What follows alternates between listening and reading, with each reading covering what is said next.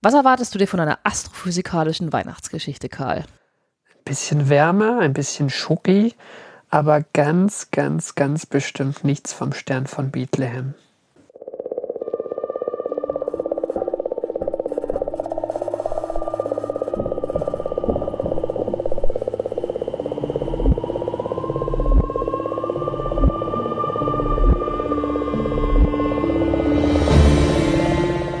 Hallo bei AstroGeo, dem Podcast der Weltraumreporter. Ich bin Karl Urban.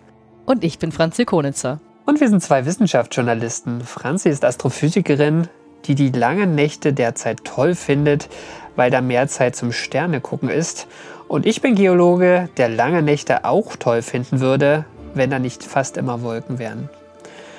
Und in diesem Podcast erzählen wir uns ja gegenseitig Geschichten, die uns entweder die Steine unseres kosmischen Vorgartens eingeflüstert haben oder die wir in den Tiefen und Untiefen des Universums aufgestöbert haben. Und irgendwas ist heute anders. Genau. Denn wer es noch nicht bemerkt hat, wir haben den Aufbau unserer Folgen so ganz leicht verändert. Das Intro ist etwas kürzer, das lange Intro ist aber nicht weg, sondern ist nur ans Ende gewandert.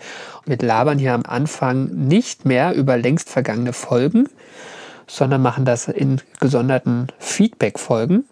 Und von denen habt ihr ja die erste auch schon vor zwei Wochen, beziehungsweise ich glaube vor einer Woche hören können. Wenn ihr gewollt habt. Genau, aber apropos labern oder nicht labern, ich finde das Wort ja eigentlich labern ganz schlimm. Egal. Weißt du noch, was ich dir beim letzten Mal erzählt habe? Genau, es ging um unsere Sonne und ihre Neutrinos, die ständig durch, nicht nur durch meinen Daumennagel fliegen und warum man auf Basis dieser Neutrinos eine Zeit lang glaubt, die Sonne könnte kaputt sein. Ja, wenn ihr wissen wollt, warum die Sonne offensichtlich nicht kaputt war, dann könnt ihr euch die Folge anhören, nämlich Ausgabe 79 war das. Aber heute sind wir schon bei Ausgabe 81 angelangt. Genau. Kleine Korrektur von Karl, der diese Sendung gerade schneidet. Das ist natürlich Ausgabe 82. Und das heißt, Franzi, dass du schon wieder eine neue Geschichte mitgebracht hast. Ja, ich habe dir eine neue Geschichte mitgebracht, Hurra. Karl. Nicht vom Stern von Bethlehem, keine Sorge, sondern ich erzähle dir heute von einem Licht im Dunkeln. Kannst du auch sagen, ist nicht der Stern von Bethlehem, keine Sorge. Also wenigstens ein bisschen passend zur Jahreszeit. Genauer gesagt erzähle ich dir vom allerhellsten Licht im Dunkeln, das auch einen sexy Namen hat, nämlich ich erzähle dir vom Boat. B-O-A-T. Sagt dir das was? Nee. Ja, also das Boat ist eine Abkürzung für Brightest of All Time. Analog zu Goat. Und da musste ich auch erst lernen, dass Goat nicht etwa sich auf Ziegen bezieht, sondern auf aller tolle, super tolle Sachen und Menschen, nämlich Greatest of All Time. okay. ne? Also, es geht ja aber heute nicht um Ziegen oder um äh, sportliche Superhelden, sondern um eben dieses Boat, dieses Licht. Und äh, dieses Licht hat nicht nur was mit den Tiefen und Untiefen des Universums zu tun, sondern auch mit potenziellen sowie bereits vergangenen Massenaussterben. Ist es nicht ah. schön? Das ist ah. quasi mein, äh, ja, meine Weihnachtsgeschichte für dich heute. Ja, sehr schön, da freue ich mich jetzt schon drauf. Genau. Aber die Geschichte fängt nicht mit einem Massenaussterben an, sondern mit dem partiellen Teststoppvertrag von 1963.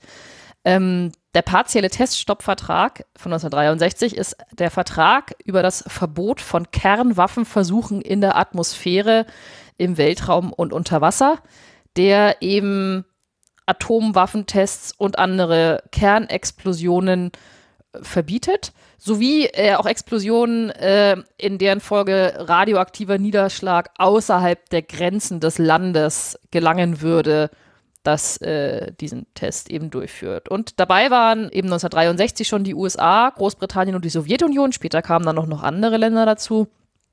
Deutschland auch. Also man hat sich also darauf geeinigt, wir möchten keine Atomwaffen mehr testen, sodass andere Länder auch was davon haben. Aber vor allem die, die USA haben sich gedacht, Vertrauen ist gut, Kontrolle ist besser. Und hat deshalb wenige Jahre später ein paar Satelliten ins All geschickt.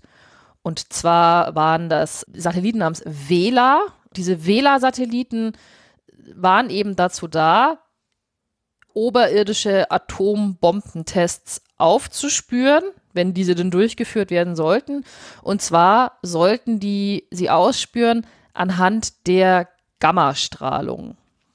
Und Gammastrahlung ist sehr hochenergetische Strahlung. Also wenn wir dieses, das elektromagnetische Spektrum vor uns haben, dann habe ich ja den, den sichtbaren Bereich. Und wenn es dann nicht ganz so energiereich ist wie sichtbares Licht, dann ist es dann irgendwie Infrarot und Radio und so weiter. Und weiter oben kommt eben UV und Röntgen und dann schließlich eben Gammastrahlung. Gammastrahlung ist das äh, ist der ganze höchstenergetische Bereich an elektromagnetischer Strahlung. Und diese Wähler-Satelliten sollten eben die Erde beobachten und sehen, ob da nun irgendjemand derartige Tests durchführt, eben anhand der Gammastrahlung. Tatsächlich waren die recht weit oben. Also die meisten Satelliten sind ja so ein paar hundert Kilometer über der Erde. Die Wähler-Satelliten waren in der Höhe von 65.000 Meilen. Das sind, Ups, was ist denn das? Okay. 100.000 Kilometer fast, ne? Also weit oberhalb der geostationären Satelliten schon. Weit ne? oberhalb der mhm. geostationären äh, Seiten. Ähm, das hatte auch einen Grund. Sie haben, sie, sie waren über dem Van Allen Strahlungsgürtel, mhm. der auch die Messungen, der auch die, der auch die Sensoren gestört hätte. Und tatsächlich ähm, war diese extra Höhe auch gewollt, weil die Wähler-Satelliten in der Lage gewesen wären, Atomwaffenexplosionen auf dem Mond nachzuweisen. Mhm. Ja, ja, weil die USA sich gedacht haben, vielleicht äh, lässt, die, lässt die Sowjetunion einfach äh, auf dem Mond ein paar Atombomben hochgehen, um quasi die irdischen Tests zu verstecken. Also wie gesagt, Vertra Vertrauen ist gut, Kontrolle ist besser. Das ist abgefahren, ne? wenn man überlegt, 63, das war ja noch ein paar Jährchen vor der ersten Mondlandung. absolut, absolut. Und ich meine, gut, die Wähler-Satelliten haben sie, äh, ich glaube, oh, 65, 66. Mhm. Also mhm. ja, aber es war definitiv vor der ersten Mondlandung. Aber äh, ja, ja gut, also. Wie gesagt, Vertrauen ist gut, Kontrolle ist besser. Also diese Wähler-Satelliten wurden also ins All geschickt. Es gab mehrere davon. Und tatsächlich haben die Wähler 3 und 4 Satelliten am 2. Juli 1967 etwas gesehen. Und zwar haben sie einen hellen Blitz, einen hellen Ausbruch an Gammastrahlung gesehen. Aber dieser Blitz, dieses helle Licht, sage ich jetzt einfach mal, dieses helle Licht passte nicht zu einem Test von Nuklearwaffen. Also es sah nicht aus wie ein, ein, ein, ein, ein, ein, ein Kernwaffentest, weil eben eine Atombombe oder eine Kernwaffenexplosion löst eben einen ganz kurzen Blitz aus, ne? ein ganz kurzer Flash von Gammastrahlung und dann, und dann, und dann geht es auch äh, sehr schnell wieder runter. Und das Signal, was diese Wähler-Satelliten gedeckt haben, sah irgendwie anders aus. Also es hatte, es hatte weder diesen kurzen, intensiven Flash und dann auch nicht dieses, dieses Runtergehen, sondern es waren irgendwie wie so zwei Blitze, zwei Peaks in der Lichtkurve. Also es war komisch, es war aber auch eigentlich klar, es ist kein Kernwaffentest. Also das war von Anfang an klar. Äh, man hat sich gedacht, gut, vielleicht war es ein Sonnensturm Ne, also geladene Teilchen von der Sonne und hochenergetische Strahlung, aber den gab es nicht an dem Tag. Mhm. Es gab keinen Sonnensturm an dem Tag. Oder es könnte eine Supernova vielleicht sein, aber auch die gab es nicht an dem Tag. Also, man hat das dann halt so, okay, man hat das registriert und dann hat sich aber auch keine Sorgen gemacht, weil wie gesagt, das war ja klar, es ist kein, es ist kein äh, Nukleartest. Und später haben aber weitere der Wähler-Satelliten auch solche Gamma-Blitze gesehen. Und Wähler 5 zum Beispiel 1969 hat insgesamt zwölf solcher, solcher Blitze gesehen. Ja. Und dann war eben 1973 kam das erste, kam der erste Fachartikel raus. 73 erst. Ui. 1973. Also man hat ein paar Jahre gesammelt. Die waren Aha. auch jetzt auch nicht so häufig, ne? Mhm. Also, mh, mm, aber 73 hat man das dann gesammelt in einem Fachartikel rausgebracht und da war eben klar, diese, diese Gamma-Blitze, diese Beobachtungen dieser intensiven Gammastrahlung, die können nicht von der Erde kommen. Das passt nicht mit der Richtung, was die Satelliten auch gesehen haben. Sie können aber auch nicht von der Sonne kommen. Also weder Sonne noch Erde waren raus. Aber dann ist natürlich die Frage, wo kommen diese super energiereichen Gamma-Blitze her? Und durch welchen Mechanismus werden sie erzeugt? Äh, das war unbekannt. Man sieht die, aber es ist eben nicht klar. kurz nachdem das dann bekannt geworden ist, oder ich meine, die, die astrophysikalische Community hat sich dann natürlich damit beschäftigt. Es war dann auch klar, okay, bislang hatte man ja nur diese Gamma-Blitze gesehen und man nimmt nun mal einfach an, es kommt von irgendwas aus dem All. Aber die Frage ist, von was aus dem All? Und dazu wollte man dann diese Gamma-Blitze, wenn möglichst, auch in anderen Wellenlängenbereichen sehen. Also man wollte gucken, ist das nur dieser eine Blitz und an der gleichen Stelle findet in anderen Wellenlängenbereichen gar nichts statt? Oder ist da vielleicht auch was, was wir im Röntgenbereich sehen können? Ist da was, was wir im UV-Bereich sehen können, im sichtbaren Bereich? Und eben feststellen, was da eigentlich blitzt, sage ich jetzt mal, was da so hell im Gamma-Bereich aufrechnet und wo es ist, weil man, man, hat dann, man hat dann in den folgenden Jahren auch ein paar Missionen gestartet, ein paar Satelliten gestartet, auch von mehreren äh, Ländern, die eben nachgucken wollten, okay, wo sind diese, ne, wie häufig sind diese Blitze wirklich und so weiter und so fort. Und was man eben, oder aber wo kommen sie her? Kommen sie aus dem Sonnensystem? Kommen sie aus der Milchstraße? Kommen sie von jenseits der Milchstraße? Man wusste gar nichts. Man wusste nur, diese Blitze sind da. Und in den folgenden Jahren hat man eben ein paar Missionen gestartet und äh, erstmal festgestellt, dass tatsächlich die vom ganzen Himmel gleich verteilt kommen. Also wenn du den gesamten Himmel oder das gesamte All als dieses Oval darstellst ne, mit dieser Karte, dann kommen Gamma-Blitze von überall her. Isotropisch kann man auch sagen. Und das deutet schon mal eigentlich darauf hin, dass sie wohl nicht aus unserer Milchstraße kommen. Genau. Mhm. Weil wenn sie aus unserer Milchstraße kommen würden, dann würde eben besonders natürlich, dann wären sie ja anders verteilt und eben nicht komplett gleich aus allen Richtungen. Okay, also so, so weit war man dann schon. Es hat dann allerdings noch ein bisschen gedauert, irgendwie so bis 19, ja, bis in die frühen 1990er, bevor man da irgendwie weitergekommen ist. Und man hat dann irgendwann, äh, man hat dann eben Anfang der 90er das Compton Gamma Ray Observatory gestartet. Also das Compton Weltraumobservatorium für Gammastrahlung, was darauf eben ausgelegt war, diese Strahlung ähm, zu beobachten. Und dann konnte man auch endlich diese Frage beantworten oder konnte man anfangen, diese Frage zu beantworten, wodurch werden Gammablitze erzeugt und wo kommen sie her? Da hat dann das Compton Observatorium auch das Rätsel Lösung gegeben weil man ein paar Jahre später an einen bestimmten Gamma-Blitz, dessen Namen ich dir nicht vorlese, aber es war 1997, konnte man eben nachweisen, erstmals, dass man eben den Gamma-Blitz gesehen hat und dann die Richtung bestimmen konnte und dann bestimmen konnte, woher er eigentlich kam. Und zwar aus einer sehr leuchtschwachen Galaxie. Ne, also er kam nicht mehr irgendwie aus dem Nirgendwo, sondern man konnte dann eben in anderen Wellenbereichen eine sehr leuchtschwache Galaxie sehen. Und damit war auf jeden Fall klar, okay, diese, diese langen Gammablitze kommen nicht von innerhalb der Milchstraße, weil es gab dann noch weiterhin die Le Leute, die gesagt haben, naja, es schaut halt isotropisch aus, aber es könnte schon auch aus der Milchstraße kommen, aber damit war schon mal klar, nein, also es kommt von außerhalb der Milchstraße. Und wenig später ähm, konnte man äh, auch mit einem äh, Gammablitz aus dem Jahr 1997 nachweisen, dass man eben auch lokalisieren konnte. Da konnte man dann zum ersten Mal tatsächlich messen, wie weit, von wie weit dieser Gamma-Blitz herkam.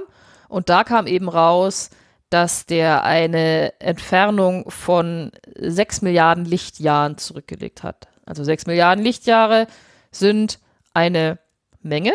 Ein Stück weit draußen schon. Ein, ja. ein, ein, Stück weit draußen, also äh, zu Vergleich 6 Milliarden Lichtjahre. Die, die Andromeda-Galaxie, unsere benachbarte größere Galaxie, ist was 250 Millionen Lichtjahre, oder? Nee, 250.000, das ist viel näher dran. Wie dem. 1000. Entschuldigung. Müssen, müssen 250.000 sein. 250.000 ja. sein. Mhm. Ähm, die ist so weit weg und zählt damit absolut zur kosmischen Nachbarschaft. Zur kosmischen Nachbarschaft zählen wir im Grunde genommen alles, was so eine Milliarde Lichtjahre oder irgendwie so. Also nah dran. Sechs Milliarden Lichtjahre ist eine Menge. Und damit war klar, okay, Gammablitze äh, sind wirklich weit weg. Also werden von Galaxien oder aus Galaxien gesandt, die wirklich weit entfernt sind. Und tatsächlich ist das eine super gute Nachricht, dass die so weit weg sind. Franzi, ich muss, äh, ich muss dich unterbrechen. Es sind 2,5 Millionen Lichtjahre. Ach, verdammt. Lassen wir es doch drin. Also ja. die Andromeda-Galaxie ist 2,5 Millionen Lichtjahre entfernt. Danke dir, Karl. Und dieser, dieser Gamma-Blitz aus dem Jahr 1997 war eben 6 Milliarden Lichtjahre wurde der ausgesandt. Von daher, ja. Aber, wie gesagt, es trifft sich gut. Warum ist es gut, dass Gammablitze in so großer Entfernung losgeschickt werden? Weil, ich meine, bei uns auf der Erde kommt das immer noch im Gamma-Bereich an. Ne? Also wir empfangen die Gammastrahlung dieser Gamma-Blitze. Und dann kann man sich ja irgendwie auch mal ausrechnen, okay, wie viel, wie viel Energie wurde da eigentlich losgeschickt? Und äh, ja, dann konnte man schon feststellen, dass Gamma-Blitze tatsächlich die energiereichsten Explosionen sind, die es heutzutage im Universum gibt. Also tatsächlich sind Gammablitze im elektromagnetischen Spektrum das energiereichste Ereignis oder die energiereichsten Ereignisse seit dem Urknall. Also sie sind energiereicher als eine Supernova-Explosion. So ein Gammablitz setzt in 10 Sekunden mehr Energie frei als unsere Sonne während ihrer gesamten Lebensdauer, die ja immerhin mehrere Milliarden Jahre lang ist. Und wenn so ein Gammablitz als erstes aufleuchtet, ist er heller als alle übrigen Gammastrahlenquellen am Himmel. Und dann haben sie, und dann gibt es ja, also es ist wirklich hell. Ja. Und dann haben sie noch äh, ein Nachglühen im optischen Bereich und im Röntgenspektrum, das ist ja auch nochmal Energie. Also mir wird jetzt schon ganz weihnachtlich auf jeden Fall. Ja, es ist ganz weihnachtlich. Ich habe dir gesagt, ich erzähle dir von einem super hellen Licht. Sie also ein Gammablitz ist in der Größenordnung von 100, also er ist hunderte Male heller als eine typische Supernova. Und eine Supernova ist hell, ne? Das sagt man bei einer Supernova immer. Wenn eine Supernova hochgeht, ist sie heller als ihre gesamte Galaxie. Und Gamma-Blitz ist dann nochmal 100 Mal mehr. Und er ist ungefähr so hell wie, was mal, Million Trillion, also eine Million Trillion, Billionen auf Deutsch, als die Sonne. Also er ist wirklich, wirklich hell. Das ist das, was man sich merken kann. Mhm. So. Und angesichts dieser gewaltigen, einerseits schön für uns, weil wir können das immer noch aus großen Entfernungen sehen, andererseits könnte man sich schon überlegen, dass es dann vielleicht nicht ganz so praktisch wäre, wenn so ein Gamma-Blitz gleich nebenan in unserer Milchstraße losgehen würde und die Erde aus nächster Nähe treffen würde. Also nicht nach sechs Milliarden Lichtjahren, sondern fünf Sternensysteme weiter oder so. Das wäre schlecht. Weil auch das, äh, aber ich meine, Astrophysikerinnen und Astrophysiker beschäftigen sich natürlich auch mit derartigen potenziellen apokalyptischen Szenarien. Was würde überhaupt passieren, wenn so ein Gamma-Blitz wirklich aus nächster Nähe die Erde treffen würde? Also der sofortige Schaden wäre tatsächlich nicht so groß. Also es ist jetzt nicht wie Instant Apocalypse, äh, äh, Apocalypse dass dann ein Gamma-Blitz äh, auf die Erde trifft und dann ähm, ist hier alles weg. Also unmittelbar ist es nicht so schlimm wie so dieser große Asteroid, der mal auf die Erde gefallen ist. Aber was passiert ist, dass die Gammastrahlung von der Atmosphäre absorbiert wird und dabei entsteht unter anderem Stickoxid.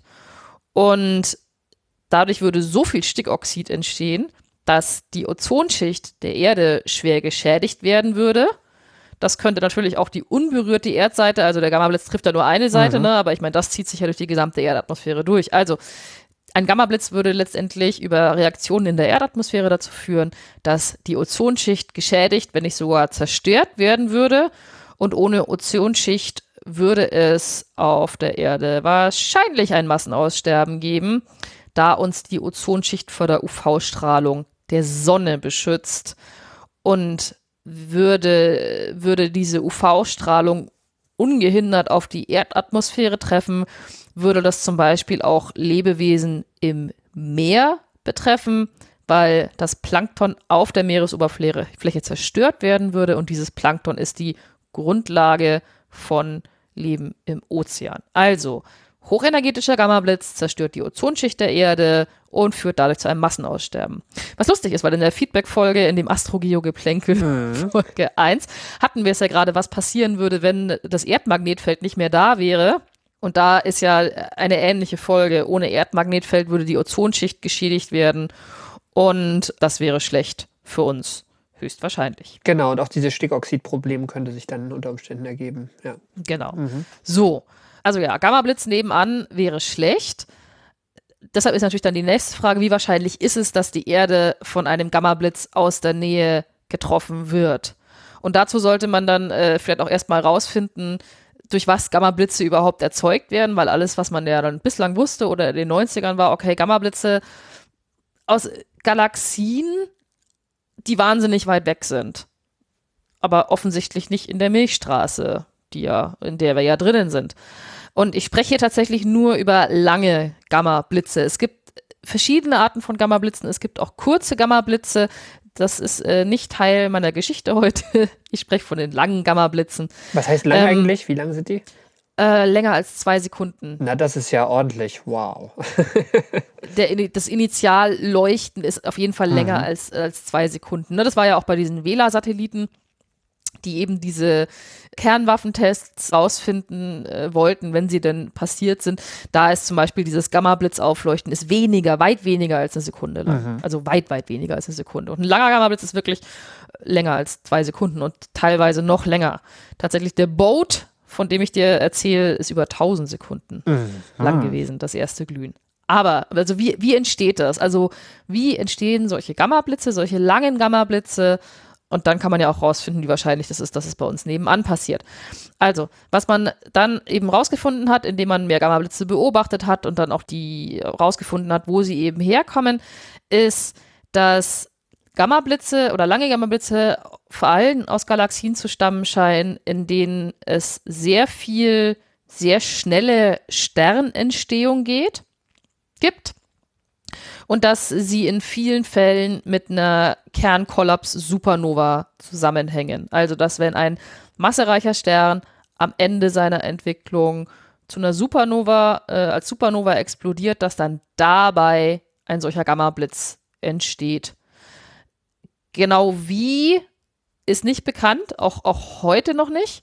Aber das hat äh, auf jeden Fall, das linkt auf jeden Fall Gamma-Blitze mit quasi dem, dem Tod der Explosion, dem Ende der Entwicklung von sehr massereichen Sternen. Und das macht dann auch Sinn, dass Gammablitze in Galaxien vorkommen, wo es sehr viel Sternentstehung gibt, weil so massereiche Sterne, die gibt es nur extrem kurz, weil unsere Sonne zum Beispiel ist ja ungefähr 10 Milliarden Jahre hält die durch. Ein sehr, sehr massereicher Stern hat im Grunde genommen seinen gesamten Wasserstoff innerhalb von 10 Millionen Jahren verbrannt. Und damit, ne, wenn viele Sterne entstehen, entstehen natürlich auch massereiche Sterne, die dann aber relativ bald als Supernova explodieren. So, und da denkt man also, kommen also diese, die langen Gammablitze vor allem her. Es gibt aber auch inzwischen Hinweise, dass lange Gammablitze teilweise durch verschmelzende Neutronensterne erzeugt werden. Aber man kann sich erstmal merken, okay, Gammablitze, lange Gammablitze hat irgendwas mit sterbenden, massereichen Sternen zu tun. Aber sag mal, wenn du am Anfang gesagt hast, so die klassische Supernova ist, äh, ist es nicht. Ähm, und jetzt sagst du, es sind doch auch Supernovae dabei. Ähm, also es ist einfach eine ganz andere Klasse von Supernovae, oder? Nee, es ist keine ganz andere Klasse von Supernovae. Es ist ja so, dass man sich das schon vorstellt, dass du hast die Supernova und die, und die kollabiert. Und was wir dann auf der Erde messen von dieser Supernova, ist ja sicherlich ihre elektromagnetische Strahlung, aber auch ihre Neutrinos, wo sie ja die meiste Energie aussendet. Also eine Supernova strahlt ja am hellsten im Neutrino-Bereich. Und die beiden, was wir von der Supernova sehen und von den Neutrinos, das Gesamt, können wir dann sagen, okay, oder kann man sagen, nicht ich, okay, das ist dann die Gesamtenergie der Supernova. Die Supernova leuchtet heller. So ein Gamma-Blitz stellt man sich ja schon vor, dass das irgendwie wie so eine Art naja, Jet ist, der aufgrund einer engen Achse an beiden Enden rausschießt. Also das würde ich nicht zu der Gesamtenergie der Supernova dazu zählen. Man betrachtet es als zwei getrennte Phänomene. Okay. Und das mhm. ist eben auch aber noch nicht komplett raus tatsächlich.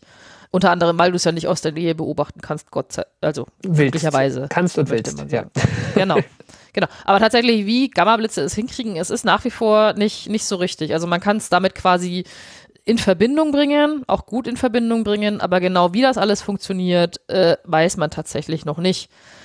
Aber was wir für unsere Zwecke wissen müssen, ob wir jetzt demnächst von einem Gamma-Blitz getroffen werden und wie hoch die Wahrscheinlichkeit davon ist, ist, dass prinzipiell äh, scheinen lange Gammablitze aus Galaxien zu kommen mit viel und schneller Sternentstehung im Rahmen von Kernkollaps, Supernovae oder verschmelzenden Neutronensternen. So, das klingt jetzt nicht gerade nach unserer Milchstraße, weil unsere Milchstraße derzeit hat natürlich noch weiterhin Sternentstehungsgebiete, aber allgemein ist sie ja recht ruhig, mhm. langweilig, stabil, was besser klingt als langweilig. Aber unsere Milchstraße ist ja jetzt nicht, das, das schwarze Loch in ihrem Zentrum ist ruhig, also es ist kein aktiver Galaxienkern, es passiert allgemein jetzt nicht so viel. Wir sind eine Balkenspiralgalaxie und das ist auch ganz gut so und ansonsten, da tut sich jetzt nicht so viel. Also es klingt jetzt nicht wie eine Galaxie, aus der Gammablitze entstehen, aber sie war ja nicht immer so langweilig wie heutzutage oder so stabil und ruhig.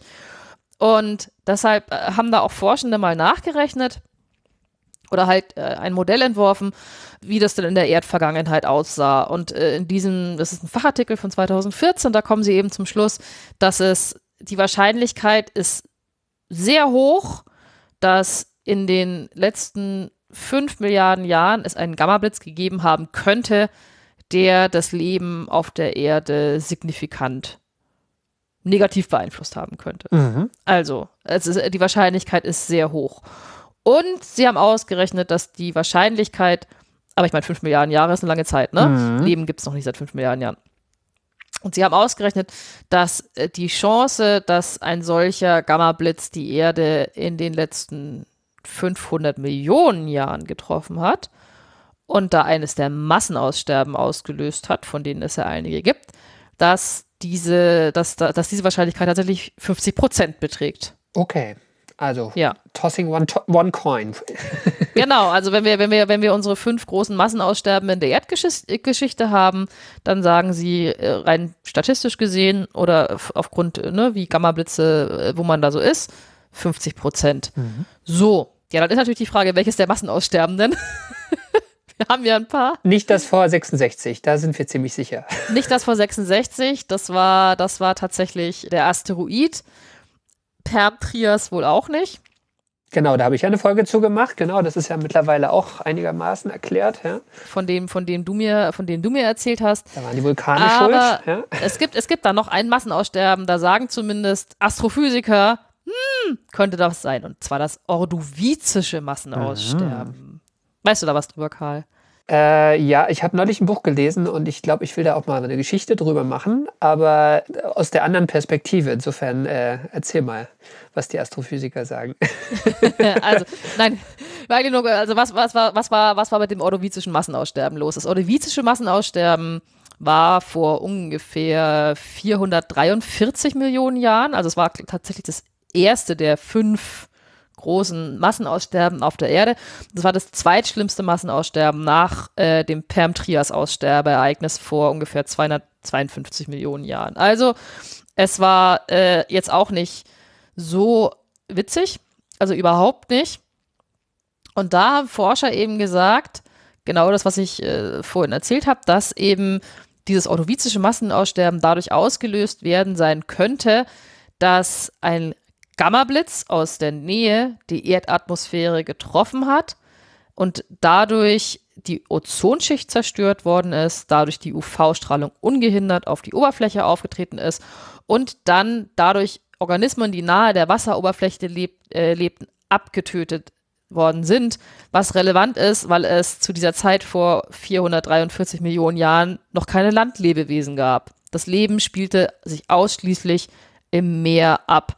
Und als Indiz für dieses Szenario haben die Forscher eben gesagt, ist, dass am Ende dieses Erdzeitalter, ich hoffe es ist Erdzeitalter, aber nicht Äon, also am Ende des Ordoviziums, Karl, was ist das? Ist es ein Zeitalter? Das ist ein System, glaube ich. Okay, also am Ende dieses Erdsystems. Klingt total bescheuert, sagt Zeitalter. Ich kann, ich, kann, ich, kann, ich kann mir das nicht merken, aber Zeitalter ist ja eigentlich nicht richtig. Ja, Wie dem auch sei, am Ende des ja. Ordoviziums, mogel, ich mogel mich jetzt drum rum, genau. am Ende des Ordoviziums starben eben viele Trilobiten, die nahe der Wasseroberfläche lebten. Das sagen, also tatsächlich starben ungefähr 85 Prozent aller Arten aus. So viel dazu. Also Und da gab es eben Astrophysikerinnen und Astrophysiker, die sagen, oh, das könnte ja ein Gammablitz gewesen sein. Äh, Geologen und äh, Geophysiker und Menschen, die sich äh, mit der Erdgeschichte auskennen, sagen eher, äh, nee, das war wahrscheinlich eher die Bewegung von Gondwana, von dem Superkontinent und dadurch wurde es sehr kalt und globales Klima hat sich abgekühlt. Aber an der Stelle beende ich das jetzt auch, weil wenn du mir darüber eine Geschichte erzählen möchtest, dann möchte ich für mich selber nicht so viel spoilern. Aber ja. Ja, ich meine, das ist ja eine total offene Frage. Ich glaube, da, da kann man beliebig tief eintauchen und überlegen, was, was das für und das wieder ist und so. Aber ähm, ja, ich finde ich find das schon äh, spannend, einfach nur zu sagen, 50 Prozent, dass wir das in, in den letzten 500 Jahrmillionen, also seit es höhere Tiere gibt, sozusagen erlebt haben. Also wir, wir als Lebewelt auf diesem Planeten. Schon eine, schon eine Hausnummer, ja. Das, das, das war eine Hausnummer, aber man muss halt auch ehrlich sagen, wie gesagt, es gibt Forscher, die sagen, oh, dieses ordovizische Massenaussterben könnte es gewesen sein, aber es gibt dafür keine harten Hinweise. Ja. Die Frage ist ja 50 Prozent. Ob das Massenaussterben davon ausgelöst worden ist, weiß man nicht, aber es ist ja die Frage, okay, wie könnte man das überhaupt nachweisen, dass ein Gammablitz die Erde getroffen hat. Das ist ein bisschen schwierig. Es gibt tatsächlich ein sehr viel kleineres Event. Es gab in den Jahren 774 und 775 weltweit einen Anstieg von C14, vom Kohlenstoffisotop mhm. C14 auf der ganzen Welt. Und das hat man als erstes äh, nachgewiesen in Bäumen auf Japan und äh, von denen man dann auch das, das Alter feststellen konnte. Und da konnte man eben sehen, okay, C14 äh, ist, da, ist da mehr, ungefähr 20 Prozent mehr in diesen beiden Jahren als sonst. Was hat das nun mit unseren Gammablitzen zu tun? C14 äh, wird ja auch mit der, mit der Radio, Radiokarbon-Methodik nachgewiesen. Das ist ja ein radioaktives äh, Isotop des Kohlenstoffs und es wird normalerweise oder es wird ständig durch Kernreaktionen gebildet in den oberen Schichten der Erdatmosphäre. Weil wenn die, wenn die, ne, wenn kosmische Strahlung oder halt geladene Teilchen, wie auch immer, auf die Erdatmosphäre treffen, dann, dann werden Neutronen freigesetzt und dann kann das, äh, kann der Stickstoff in der Atmosphäre von einem solchen Neutron getroffen werden und dann ergibt das über eine äh, Kernreaktion einen C14-Kern. So, und dann war die Frage, okay, jetzt haben wir mehr von diesem C14, warum? Da gab es einige Physiker, die gesagt haben, das könnte sein, weil die Erde von einem Gammablitz getroffen worden ist. Also jetzt nicht von so einem zerstörerischen, äh, dem man gleich ein ganzes Massenaussterben in die Schuhe schieben möchte, sondern eben von was kleineren, wodurch es aber mehr Kernreaktionen in der Erdatmosphäre gab und das könnte diesen Anstieg erklären in den Jahren 774 und 75. Da gab es nun aber allerdings auch wieder Forscher, die sagen, äh, wir glauben eher, dass es ein sehr, sehr, sehr, sehr starker Sonnensturm war. Vielleicht der stärkste Sonnensturm, den es jemals gab, aber kein Gammablitz. So, also auch das eine offene Frage. Kurzum, wir wissen nicht, ob ein hochenergetischer Gammablitz je die Erde getroffen hat, der Probleme für das Leben auf der Erde bereitet hat. Und ja, das ist so, das ist so vielleicht die gute Nachricht, äh, die gute oder die schlechte Nachricht. Wir wissen es nicht. Ja.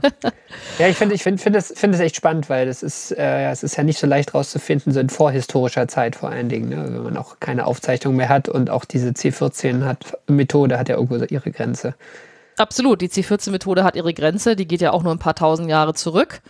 Und ansonsten, wie gesagt, ein starker Gammablitz würde, würde die Ozonschicht schädigen, aber wie willst du das hinterher nachweisen? Genau. Also mhm. es ist halt äh, nicht so, nicht so einfach wie bei dem Asteroiden, der runtergerumpelt ist, wo ich dann diese Iridium-Schicht auf mhm. der ganzen Welt hinterher habe. Also es ist schwierig. Mhm. Aber ich wollte dir eigentlich heute vom allerhellsten Licht erzählen und keine dieser Lichter sind das allerhellste Licht, sondern wir kommen wieder zum Boat zum 9. Oktober 2022. Letztes Jahr, Karl. Was hast du am 9. Oktober 2022 gemacht?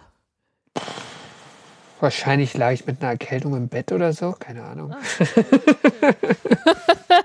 also, am äh, 9. Oktober 2022 hat dieser Gamma-Blitz äh, die Erdatmosphäre getroffen.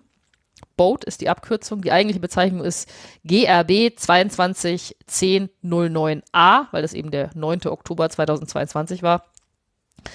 kam anscheinend aus dem Sternbild Pfeil. Und tatsächlich handelt es sich. Es handelt sich um den stärksten jemals registrierten Gammablitz, Karl. Also Aha. the brightest of all time. Krass. Der stärkste Gammablitz, den wir jemals gemessen haben. Tatsächlich, der war so hell, dass er die Kameras und, äh, Kameras kann man ja nicht sagen im Gamma-Bereich, aber dass er auf jeden Fall die dafür ausgelegten Weltraumobservatorien, ähm, die Instrumente saturiert worden sind. In Indien sind Sensoren, haben Sensoren für Blitzmessung angeschlagen. Und in Deutschland konnten Detektoren messen, dass die Ionosphäre der Erde dadurch beeinflusst wurde. Er war so hell oder es war so, dass es sogar anscheinend die Auswirkungen von äh, Voyager 1 registriert worden sind, von dieser Sonde. Ui. Inzwischen weit außen im Sonnensystem, die übrigens nicht dafür gebaut ist, irgend sowas überhaupt nachzuweisen. Ja, und auch nicht technisch jetzt nicht, nicht mehr auf dem allerbesten Stand. Nee, ist, natürlich ja. nicht. Ja. Aber so ein Gammablitz, wenn er da durchschießt, äh, Okay. ionisiert ja natürlich auch ne, die Teilchen in seiner Umgebung und hat Auswirkungen und, und so weiter und so fort. Das wurde dann auch von, Voy von, von dieser Voyager-Sonde registriert. Und das ist eben Boat. Zur Beruhigung, nein, dieser, dieser Boat hat kein Massenaussterben ausgelöst äh, und der Ozonschicht geht's gut von der Erde. Es geht zumindest nicht schlechter als sonst. Er war auch mal wieder sehr weit weg. Äh, er wurde vor 1,9 Milliarden Jahren losgeschickt von einem Ort, der inzwischen aufgrund der Expansion des Universums 2,4 Milliarden Lichtjahre von uns entfernt ist. Also sehr weit weg.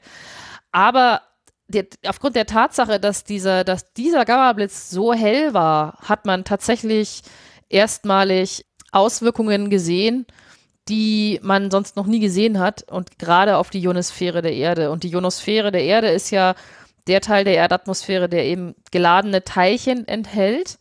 Und da hat man, und die ist ungefähr, die Ionosphäre so, fängt so ungefähr 50 Kilometer über der Erdoberfläche an und geht bis 950 Kilometer hoch. Also wirklich hoch.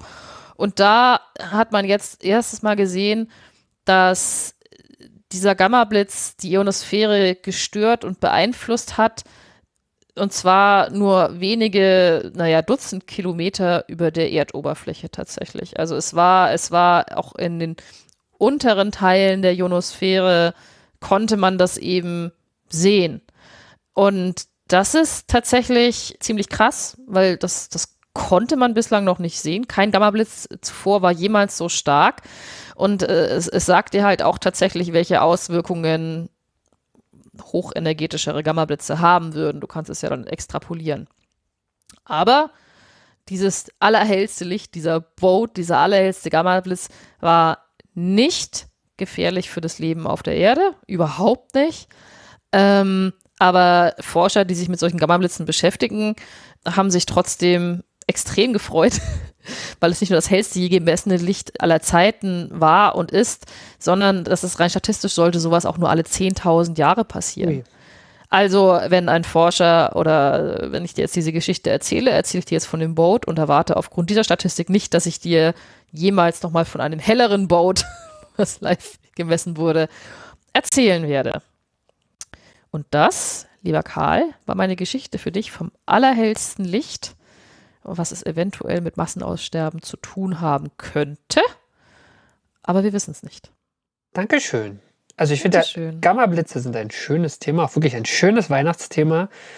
Ich habe ich hab mir krampfhaft überlegt, ich brauche irgendwie, Ja. brauch irgendwie was Weihnachtliches und habe mir gedacht, so Massenaussterben plus Licht, super.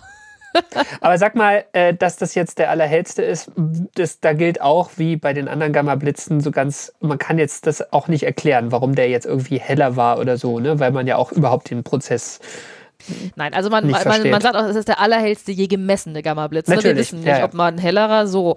Man weiß es tatsächlich nicht. Das ist ein bisschen interessant, weil auch äh, Hubble und James Webb, da geht es dann wieder darum, von, von was genau wurde er ausgelöst. Und auch Hubble und James Webb haben geguckt, ob man an der Stelle dieses Boats nicht vielleicht das Nachleuchten einer Supernova finden würde, ne? weil dann wüsste man, okay, dieser Gamma-Blitz wurde durch eine Supernova-Explosion aufgelöst. Aber das hat man bislang tatsächlich noch nicht gefunden. Du würdest dann auch erwarten, okay, äh, Gamma-Blitz, man hat auch nach den Neutrinos geguckt, die durch so eine Supernova-Explosion ankommen würden, hätte ja zeitgleich sein müssen mit dem Gamma-Blitz. War nichts. Und James Webb und, und Hubble haben tatsächlich auch noch keinen quasi optischen oder Infrarot-Gegenpart gefunden. Also man weiß nicht, woher äh, genau dieser oder wodurch dieser Gamma-Blitz äh, erzeugt worden ist. Hm. Tatsächlich. Spannend. Man hat deshalb auch keine Ahnung, warum so stark. Mhm. Man weiß nur, also ich meine, am, am spekulativeren Ende des Spektrums war tatsächlich, dass man am Anfang gedacht hat, dass, also es ist sowieso so die Teilchen dieses Gamma-Blitzes oder halt die, die, die, das sind Energien, die sind höher als die, die der LHC hinkriegt. Mhm. Und äh, da denkt man teil, und das ist dann interessant, weil Lichtteilchen mit diesen Energien eigentlich nicht so weit den gängigen Vorstellungen zufolge durchs Universum reisen sollten. Okay. Also die sollten eigentlich vorher reagieren mit dem interstellaren Medium, mit dem interstellaren Hintergrund leuchten. Die sollten gar nicht auf der Erde ankommen.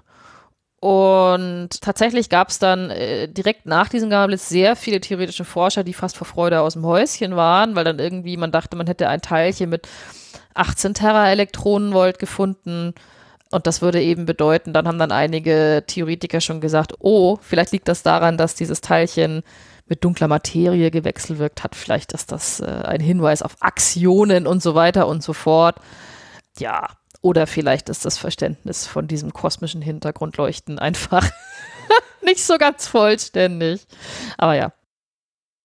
Sehr genau. schön. Ja, also es, ist, sind diese Themen, da kann man dann gelegentlich mal wieder was Neues ausgraben. Genau, ich hätte, ich hätte auch auf diesen, ich hätte auch auf diesen dunklen Ma äh, äh, Materie-Aspekt näher einkommen können. Ich habe jetzt so viel über dunkle Materie gesprochen, die letzten Folgen. Ich habe mir das selber als Weihnachts. Du und dunkle Materie gemacht. passt nun wirklich nicht zu Weihnachten. Das tut mir leid. Ja, eben, Also- eben, eben. Und ja, so. So. Dann habe ich noch ein paar Fragen für dich. Ja, äh, ich habe es befürchtet. Dann äh, schauen wir mal, ob das hier weiterhin äh, zuverlässig funktioniert. Ich bin ganz ohr. Frage Nummer eins. Was bedeutet die Abkürzung BOAT? Äh, brightest of all times. Richtig.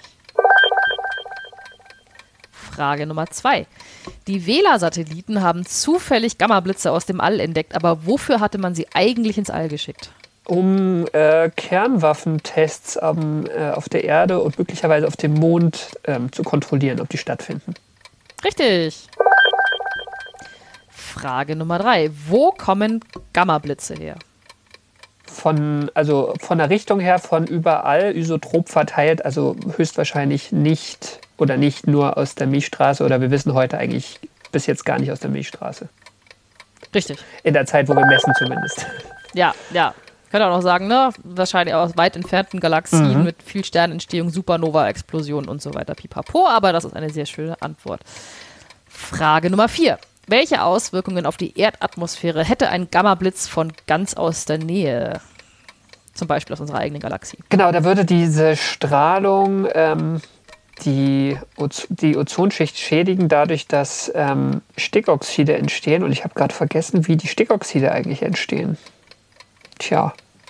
Da ich auch keine Chemikerin bin, sage ich, ich akzeptiere deine Antwort voll Ah, schön. Durch Magie. Ja. Frage Nummer 5. Da es die letzte Folge von AstroGeo für dieses Jahr ist, freust du dich auch schon so wie ich auf das nächste Jahr AstroGeo und ganz viele neue Geschichten? Ja, auf jeden Fall. Richtig.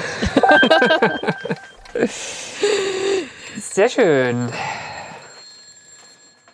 Ja, das war doch ein schöner Abschluss, würde ich sagen. Finde ich auch. Genau, dann bevor wir zum letzten Rest kommen, vielleicht schon mal die Ankündigung. Also wir machen eine etwas längere Weihnachtspause, also wundert euch nicht. Wir werden im nächsten Jahr auf jeden Fall wieder auftauchen in euren Podcatchern und auf in euren Podcast-Plattformen oder wo auch immer ihr uns hört. Anfang Januar. Nicht wundern, dass die Pause kurz länger ist. Es hängt nur damit zusammen, dass wir hier auf den neuen Modus kommen, wo wir die Feedback-Folge mit einbauen und dass Franzis Weihnachtsfolge wirklich zu Weihnachten rauskommt, weil das ist ja auch sehr wichtig. Eben. Dann würde ich sagen, dann war sie das, die 81. Ausgabe von AstroGeo. Und wir danken wie immer allen, die unsere Arbeit unterstützen. Das sind die regelmäßigen AbonnentInnen der Riff Reporter. Die Riff Reporter sind eine Genossenschaft von über 100 freien und unabhängigen Journalistinnen und Journalisten, die zu vielen relevanten Themen arbeiten. Alles frei von Werbung und Trackern. Und da bei den Riff-Reportern könnt ihr auch den Weltraumreport bestellen. Das ist unser Newsletter, in dem wir euch über neue Folgen von AstroGeo und andere Astrotexte informieren. Und der Newsletter kostet nichts. Und wir danken auch allen, die diesen Podcast direkt unterstützen. Eure Beiträge helfen uns schon, die Fixkosten dieses Podcasts zu decken, leider noch nicht für viel mehr. Und deswegen freuen wir uns auch weiter über eure Unterstützung auf Steady oder über direkte Überweisungen. Und alle Möglichkeiten, uns finanziell zu unterstützen, findet ihr auf unserer Webseite astrogeo.de.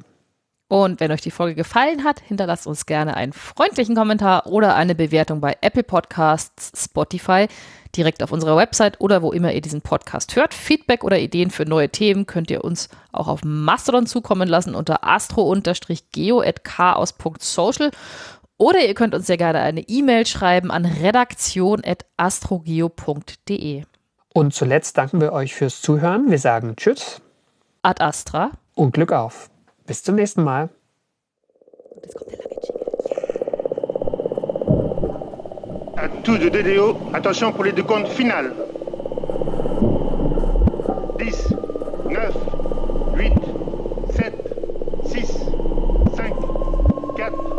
3, 2, unité, top.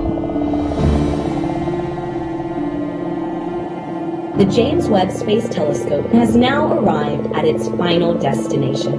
And this is the first ever image of a black hole. The lander may have lifted off again. Sky Green is ready. So maybe today we didn't just land once, we even landed twice. Touchdown confirmed.